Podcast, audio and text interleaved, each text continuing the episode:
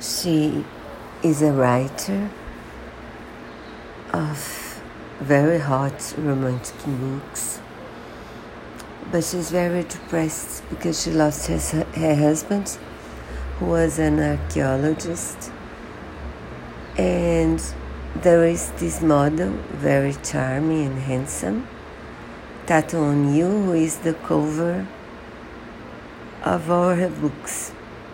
So they both are on the premiere of a book, and on the way out, she's kidnapped by Daniel Radcliffe, who is a billionaire, very interested in finding a treasure, who he thinks should be able to find because she writes about a fictional city that she that he thinks he found in a lost island very far away.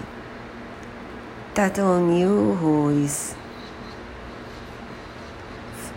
in love with her, tries to save her, but there is also this mercenary Brad Pitt who really can find her because he is very trained, well trained.